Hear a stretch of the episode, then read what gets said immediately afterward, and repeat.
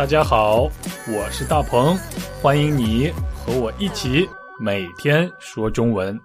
Come on，Hello，欢迎大家来到每天说中文。大家今天过得怎么样？我希望大家今天都过得非常开心。今天的表达是守规矩，规矩是一个名词，它的意思就是规定、规则、法规。就是一种行为规范，简单的说，就是你不可以做的那些事情，就是规矩。比如我们在过马路的时候，不可以闯红灯；在红灯亮起的时候，我们不可以过马路，这就是一种规矩。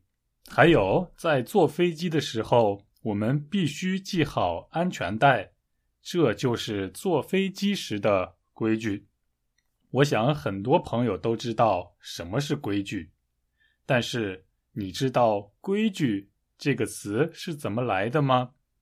你知道关于“规矩”这个词还有一个非常有意思的历史故事吗？今天我就来告诉你。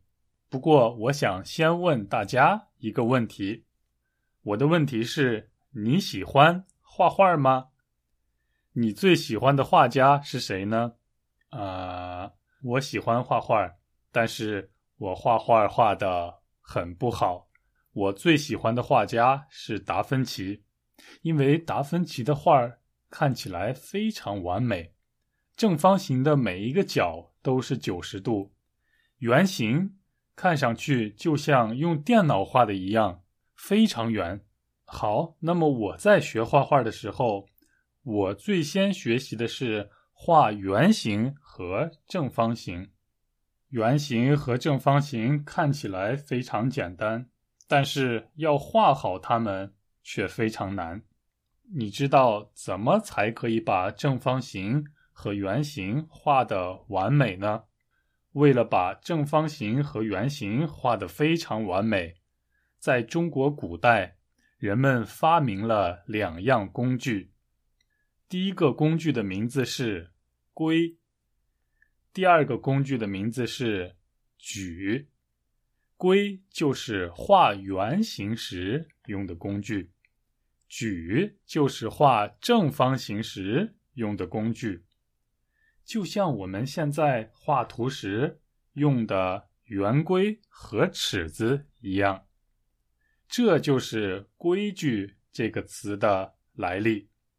但是我们现在经常说守规矩，守就是遵守的意思，也就是不违反规矩、不违反规则、不做那些不让做的事情，就是守规矩。我想你明白了。不过还是先来听听今天的对话。嘿嘿嘿，在电影院时别大声说话。哦，好的，对不起。嘿嘿嘿，也不要看手机。哎，怎么这么多规矩呀？没错，在电影院看电影就要守电影院的规矩。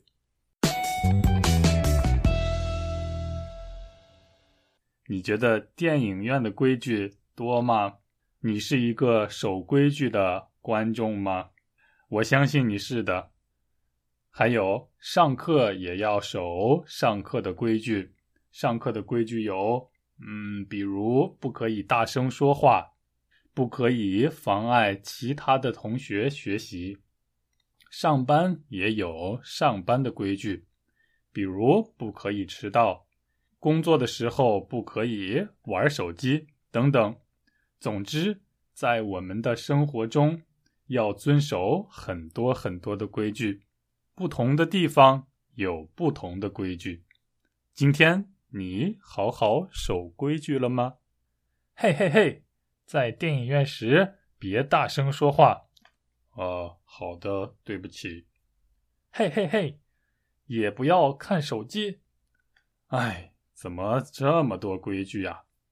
没错，在电影院看电影就要守电影院的规矩。